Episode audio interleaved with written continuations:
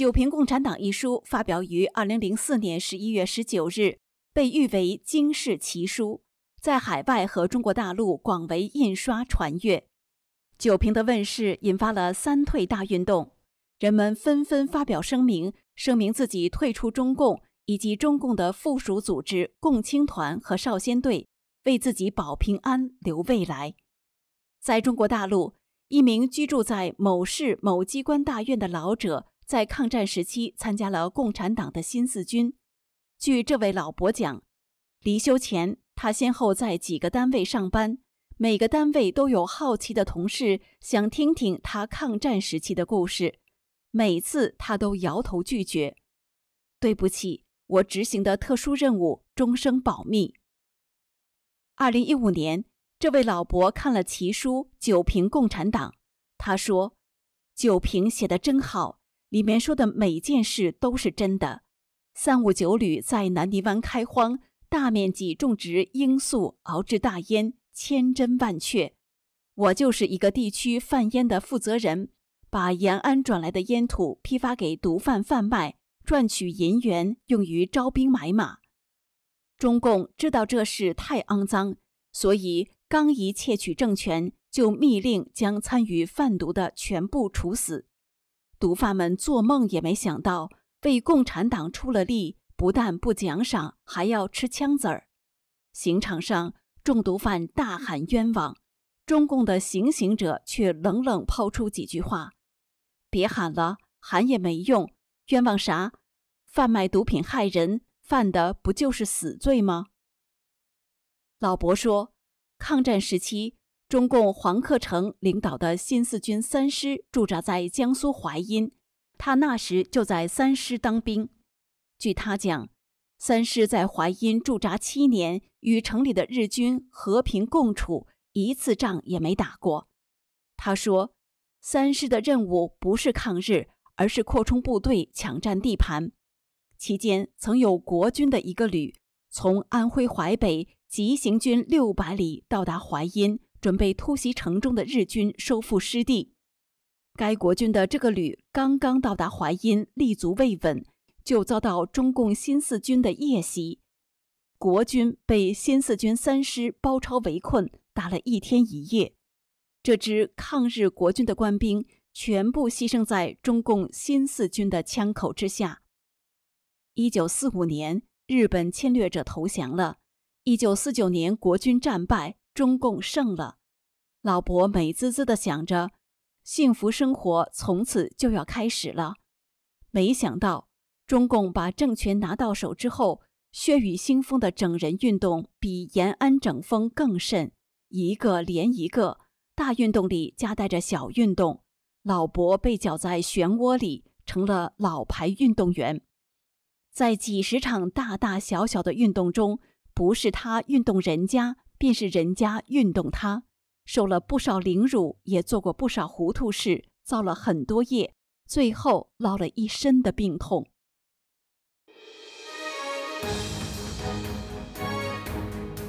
自《九评共产党》一书于二零二四年十一月十九日问世，至今已有十九年了。截至到二零二三年十一月十九日，已有超过四点二亿人办理了三退手续，声明自己退出中共以及中共的附属组织共青团和少先队，避免成为中共的替罪羊和陪葬品。一位八十五岁老人说。我痛恨自己一生被中共所害，却在他的宣传洗脑下，总对其抱有幻想。当我看了《九评共产党》后，才被彻底唤醒。以下是这位老人沧桑的人生经历：我于一九三八年出生在中国吉林省长春市。回顾我的一生，受时代的影响，大起大落好几次。受中共各种运动所害，我曾五次含冤入狱。一九四八年，我刚十岁，赶上了中共在所谓的国共内战中采用的以平民死亡为代价的战术——困长春。当时长春归国民党管辖，由于八路军的围困政策，老百姓出逃想活命，也被中共灭绝人性的枪毙。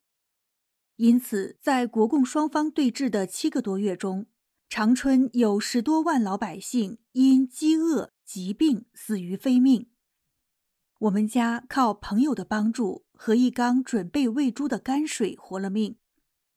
但十岁的我亲眼看见人们为了填饱肚子，扒光了所有树皮，吃光了所有野菜。邻居家一家饿死在家中，路边的壕沟里堆满了死孩子和还没死的婴幼儿。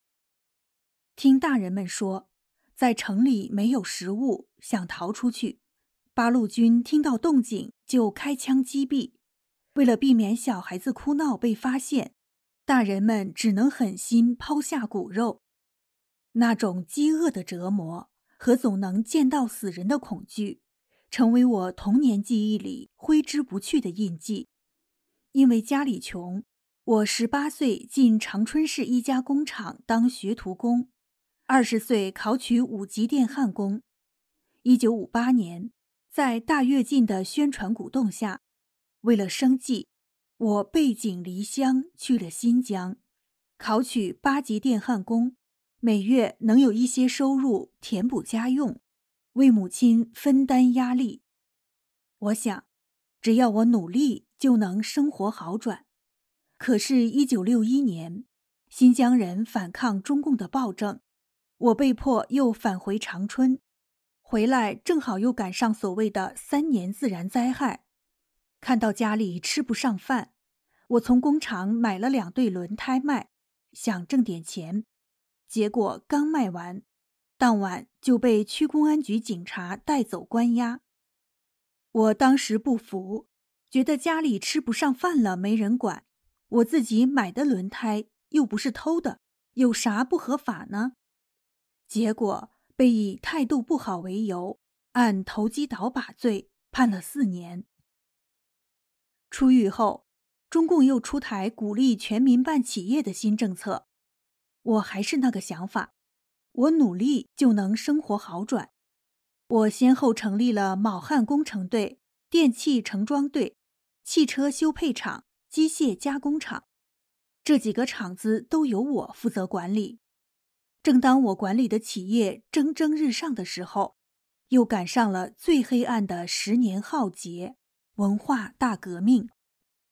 批判刘少奇时。我觉得毛泽东在处理刘少奇的这件事上是错误的，因此我被打成反革命，被判刑二十年。我入狱一个多月后，妻子单位找他谈话，让他跟我断绝关系，否则开除公职。大儿子受到连累，在学校被老师同学喊作反革命的狗崽子。在政策的逼迫下，妻子离婚。两个孩子归他抚养，当时女儿不满一岁，我的母亲因此悲伤过度，精神恍惚，直到咽气，嘴里还一直念叨我的名字。那个年代，像我一样遭到迫害的家庭数不胜数。我在监狱里遇到的很多所谓的反革命，都是被冤枉的。其中有一个姓郭的遭遇，我印象极为深刻。他在过年糊墙时，不小心把墙上贴的毛泽东画像弄掉地上，踩了两脚。他女儿的两个同学看见了，报告给学校红卫兵总部。于是他被戴尖帽、游街、批斗，定为反革命，判了十五年监禁。他在狱中经常喊冤，被关小号，最后被枪毙了。在那个时代里。有思考、敢说话的，都在一次次运动中被迫害死了。剩下的人们没人再敢说真话，都是随大流、随声附和。我也是在看到那位姓郭的死后，才不再敢喊冤叫屈了。八十年代，政治运动的方式变了，不再是阶级斗争的名义了，变成各种名目的严打。一九九九年。江泽民又发动迫害法轮功的运动，共产党就是搞运动整人。我痛恨自己一生被中共所害，却在他的宣传洗脑下，总对其抱有幻想。当我看了《九评共产党》后，才被彻底唤醒，也更让我看到了中共始终没把老百姓当人，看清他的邪灵本质。就凭共产党说的太对了，好多事我都亲身经历过，可是还有太多事实被中共掩盖、篡改，欺骗着未曾经历过的人们。虽然早有人帮我退出了中共的一切组织。但我还是想借这个机会，再次郑重声明：我不仅退出他，远离他，跟他划清界限，还要祈祷他赶快倒台。观众朋友们，在一般中国人的心目中，不但上述两位老人分享的真人真事是禁文，《九评共产党》和《转法轮》这些讲述真相真理的书。也都属于禁书。既然您有幸翻墙看到我们的节目，不妨随手下载这两本书，回去分享给自己的亲朋好友。翻墙看世界，解锁得真相。本期的明慧简讯就到这里，欢迎观众朋友订阅、点赞、转发明慧电视频道。有建议和提问，请给我们留言。